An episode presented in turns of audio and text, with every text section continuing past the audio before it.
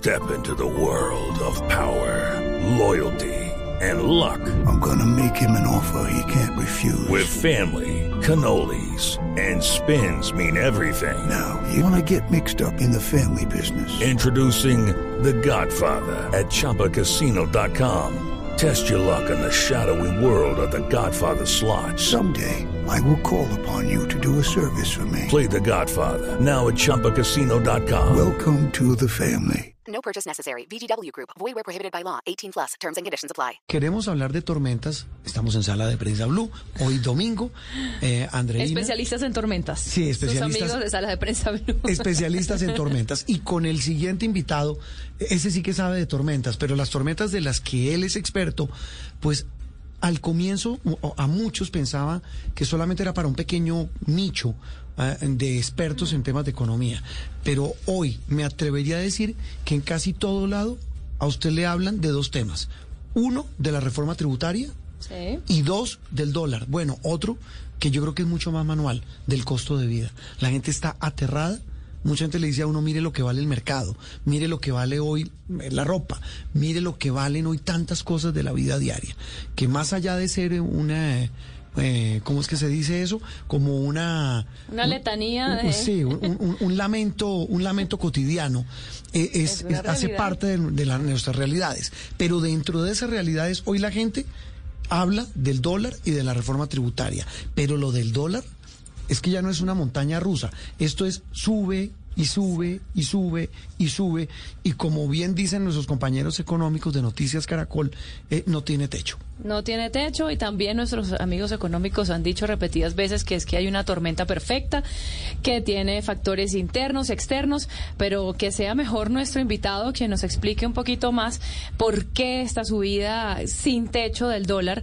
Y para eso nos acompaña José Ignacio López, él es director de investigaciones económicas de Corfi Colombiana. José Ignacio, gracias por acompañarnos en Sala de Prensa Blue.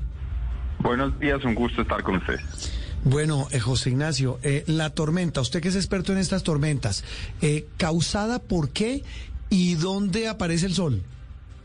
Bueno, Juan Roberto, es una tormenta, sí, es una... Nosotros desde el año pasado habíamos dicho que íbamos a tener turbulencias, pero esta turbulencia está siendo muy fuerte y está siendo, digamos, quizás más, eh, más, eh, más, más terrorífica a lo que incluso pensamos. Y es una confluencia de factores. Ustedes hablaban de tormenta perfecta. Eh, y lo que estamos viendo es varios escenarios. El primero es una inflación a nivel global mucho más persistente de lo que se anticipó. De hecho, incluso para, para, para poner esto en contexto, el año pasado el Banco Central de Estados Unidos, la Reserva Federal de Estados Unidos había dicho, señores del mercado, no se preocupen, la inflación va a ser temporal, esto se va a arreglar rápidamente. Y en la medida que la inflación siguió subiendo y siguió subiendo, el discurso tuvo que cambiar y hoy en día tenemos que el banco central más importante del mundo está subiendo las tasas de interés de manera muy clara y muy, muy contundente. Muchos otros bancos centrales ah, se han tenido que, dar la, el APO también de subir tasas de interés. Nuestro propio Banco de la República ha subido. Entonces estamos con una inflación que es más persistente de lo que pensábamos a nivel global y eso también es cierto para Colombia. Tu comentario de los ciudadanos, todos lo estamos sintiendo, cómo los precios siguen subiendo. Dos, tasas de interés más altas a nivel internacional después de que llevamos muchos años con tasas de interés bajas. Y eso a, a, a países como el nuestro nos afecta de manera eh, clara. Y tercero, tenemos un conflicto militar en Europa, que también es inédito, está generando problemas inflacionarios, está generando problemas de confianza, problemas de financiamiento y todo eso, digamos, genera un tsunami financiero que, pues, eh, en, digamos, en, en términos de nuestro país, lo estamos sintiendo con dólar arriba, tasas de interés arriba, inflación arriba. Bueno, doctor José Ignacio, sin embargo, usted nos dice, nos habla del panorama global, pero también hemos escuchado a muchos analistas, eh, pues decir eh, cómo lo, lo, local también está impactando de alguna forma el dólar, entendiendo que el peso es uno de los, una de las monedas que más se ha devaluado, inclusive con este panorama internacional, la nuestra es una de las de las monedas más golpeadas. ¿Cuáles son esos elementos eh, y o qué, mejor mejor dicho, para ser propositivos, qué puede hacer el gobierno para calmar calmar un poquito estas, estas aguas internas y que el, pe el peso no se vea además golpeado por factores internos, domésticos. Listo, entonces, primero, expliquemos que esta marea es global, y está subiendo todos los botes, pero el de Colombia está más afectado que otros. Y la pregunta es por qué. Y la razón fundamental tiene que ver con las vulnerabilidades de la economía colombiana. Y una vulnerabilidad fundamental de la economía colombiana es que si bien estamos creciendo muy bien y ese es un aspecto muy positivo y muy favorable, básicamente Colombia sigue consumiendo mucho más del resto del mundo que de lo que exporta. Es decir, tenemos un desbalance con el resto del mundo y en la medida que consumimos más del resto del mundo, sistemáticamente necesitamos que el mundo nos financie. Eso, digamos, en términos, en el argot que usamos los economistas, lo llamamos el déficit en cuenta corriente. Pero en el, digamos, en el, el, el análogo en la vida diaria es que siempre estamos viviendo al debe. Es decir, que nos, nos gastamos más de lo que recibimos. Exacto. Nos gastamos más de lo que producimos que es nuestro ingreso. Entonces, en un contexto de, de, tasas de interés bajas, quizás eso eh, no es tan perjudicial.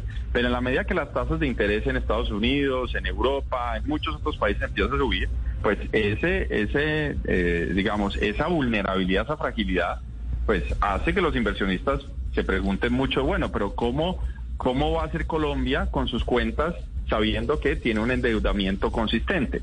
Y a eso, digamos, se le ha agregado la discusión, que es muy relevante, del sector de, de, hidrocarburos. ¿Y por qué es muy relevante? Porque sabemos que el petróleo y, el, y digamos otros eh, asociados, el carbón, etcétera, pues son una son la principal fuente de divisas del país. Entonces, si en un momento de altas tasas de interés, donde los inversionistas dicen, bueno, ¿cómo Colombia va a seguir de, financiando esas cuentas externas.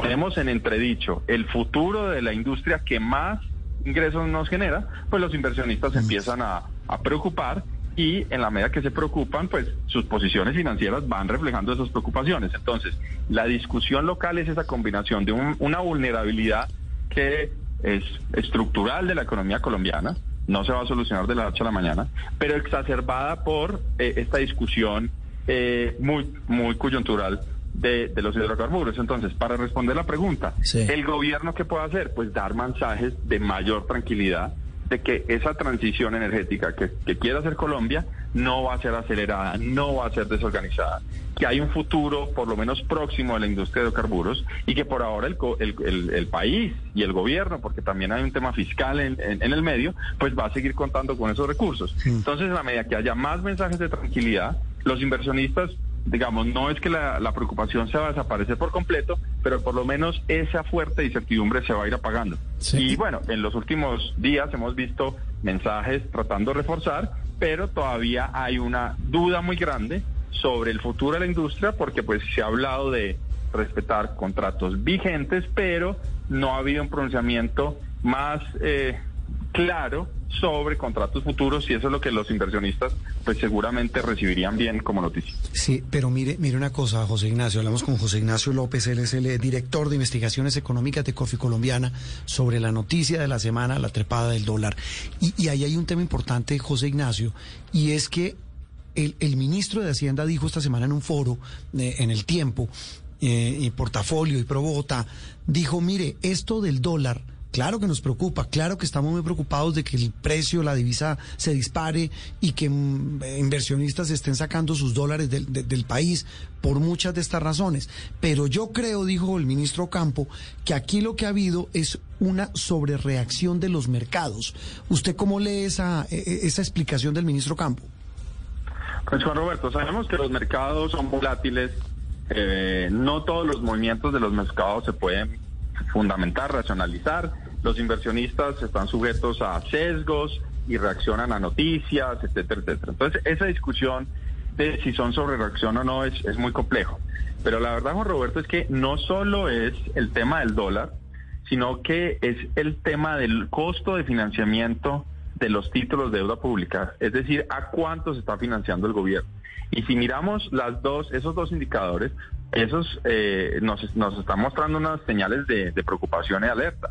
A tal punto, Juan Roberto, que ha sido tal el aumento de tasas de interés en los últimos meses causados por inflación, eh, incluso pues la reacción del Banco de la República, pero también eh, esta afectación en, en, el mercado secundario, que el gobierno el año entrante, si, si las cosas siguen así, podría estar pagando 10 billones de pesos más en el servicio de la deuda, que es mitad de la reforma tributaria.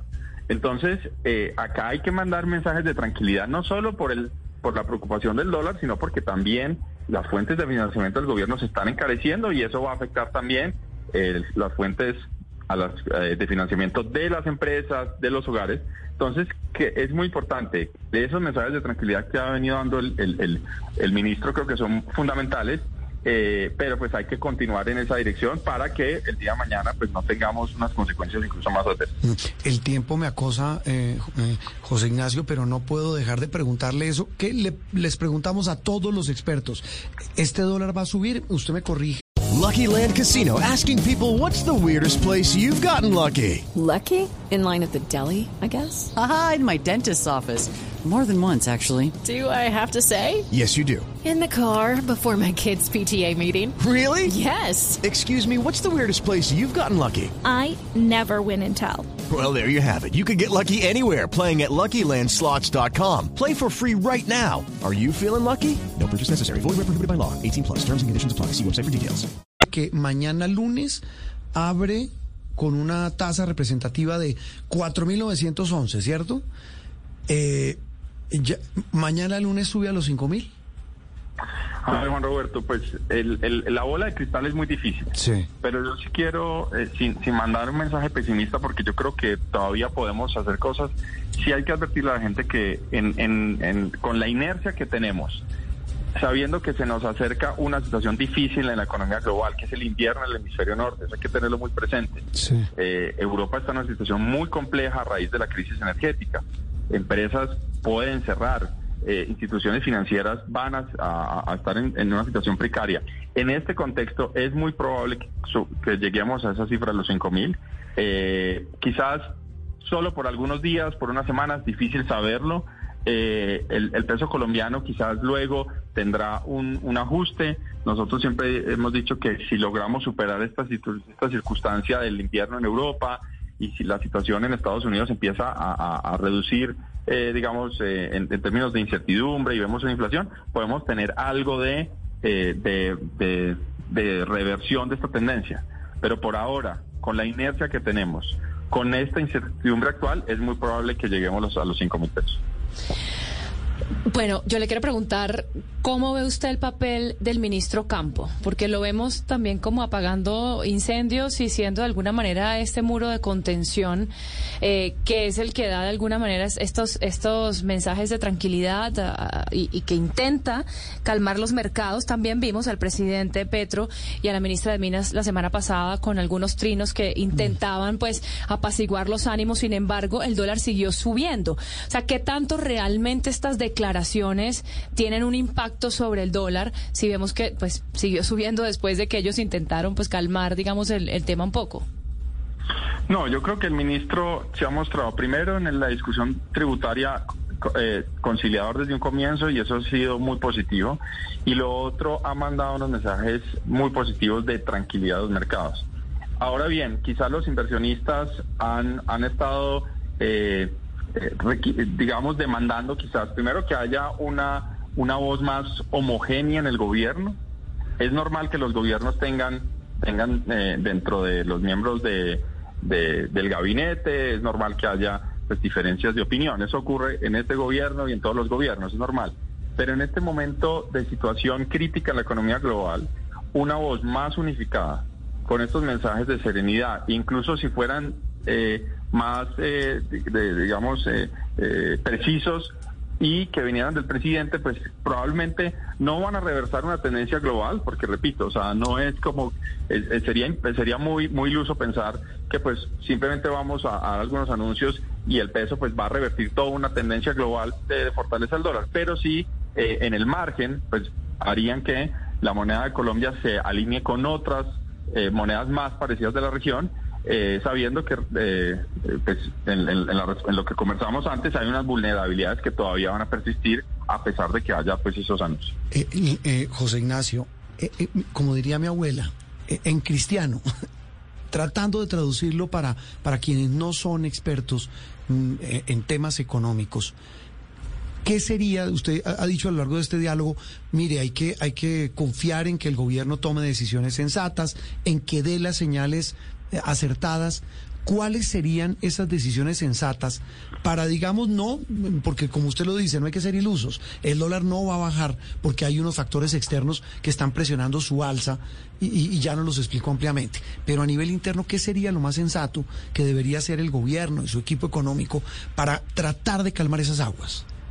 Mire, Juan Roberto, es el recetario ideal no no no no no, no existe y quizás eh, si existe no yo no lo conozco, pero varios varios temas. Primero, eh, recuerde una discusión que tuvimos hace un par de semanas donde el presidente eh, que es economista y, pues es, es, es, una persona intelectualmente eh, muy activa en estos debates ponía un poco en entrejuicio la decisión del Banco de la República.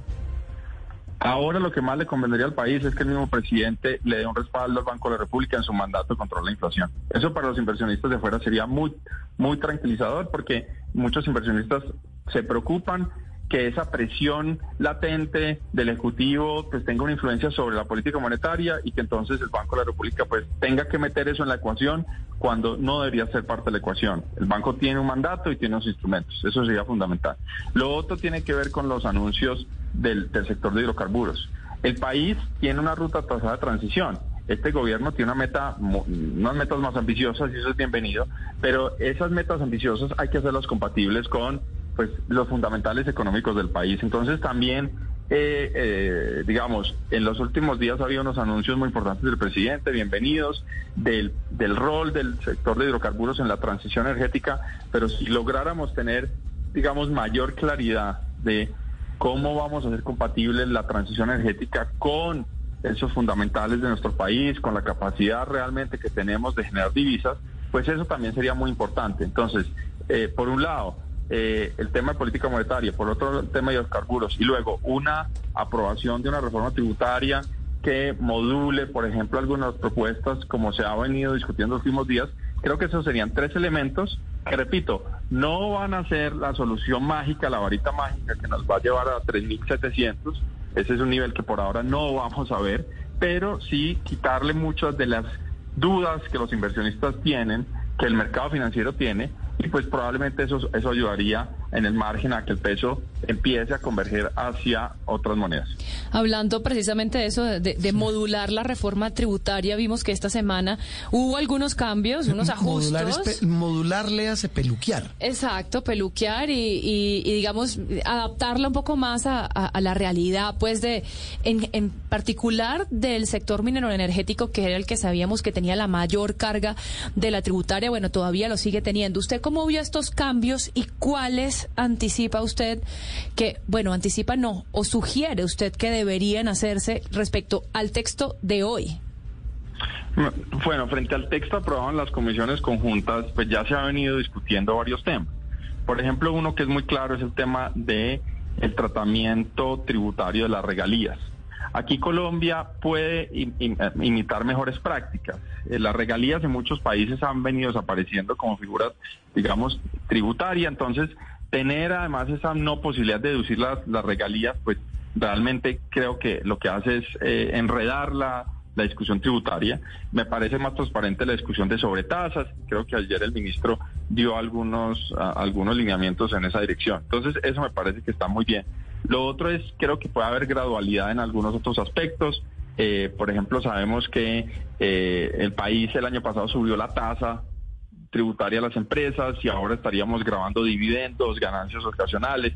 De pronto se podría hacer algo que sea más, eh, digamos, con, con, más, más, eh, más progresivo en el tiempo, de tal manera que pues el recaudo vaya aumentando, eh, bajo el supuesto de que lo que vamos a hacer también es combatir la evasión de manera muy importante. El mismo gobierno ha dicho que, que, puede conseguir 80 billones combatiendo la, la, evasión. Entonces, pues en un momento de crisis global, es, es, sería bueno hacer que la, el recaudo tributario fuera un poquito más gradual y también una cosa que quizás en la discusión se ha perdido mucho es, es volver a la discusión de cómo se van a usar los recursos. O sea, los inversionistas eh, también se preocupan de que puede ser que tengamos al final un aumento eh, permanente del gasto público, pero con eh, ingresos tributarios que pueden ser de naturaleza más transitoria. Entonces, la discusión de también cómo usar los recursos puede, jugar un papel muy importante aquí. Sí, pues eh, falta mucho, ¿no? Por, por entender, por discutir y seguramente eh, vendrán muchísimas más modificaciones. A propósito de ese tema, esta noche en la edición central de Noticias Caracol a las 7 de la noche vamos a, a- llevar un especial eh, con expertos como usted, José Ignacio, con eh, analistas, tributaristas, eh, contadores, es decir, cero políticos, cero eh, personas, digamos, con, con agenda política, de la manera más técnica y más... esperamos lo más sensato posible poner en blanco y negro este proyecto de reforma tributaria para entender lo que está en juego, los efectos de lo que hoy está planteado y seguramente de lo que vendrá. Un, un gusto haber, eh, haberlo eh, saludado y haber conversado con nosotros hoy domingo. Hello, it is Ryan, and we could all use an extra bright spot in our day, couldn't we? Just to make up for things like sitting in traffic, doing the dishes, counting your steps, you know, all the mundane stuff. That is why I'm such a big fan of Chumba Casino. Chumba Casino has all your favorite social casino style games that you can play for free anytime, anywhere with daily bonuses. That should brighten your day a little. Actually, a lot. So sign up now at chumbacasino.com. That's chumbacasino.com. No purchase necessary. Group. Void were prohibited by law. See terms and conditions. 18 plus.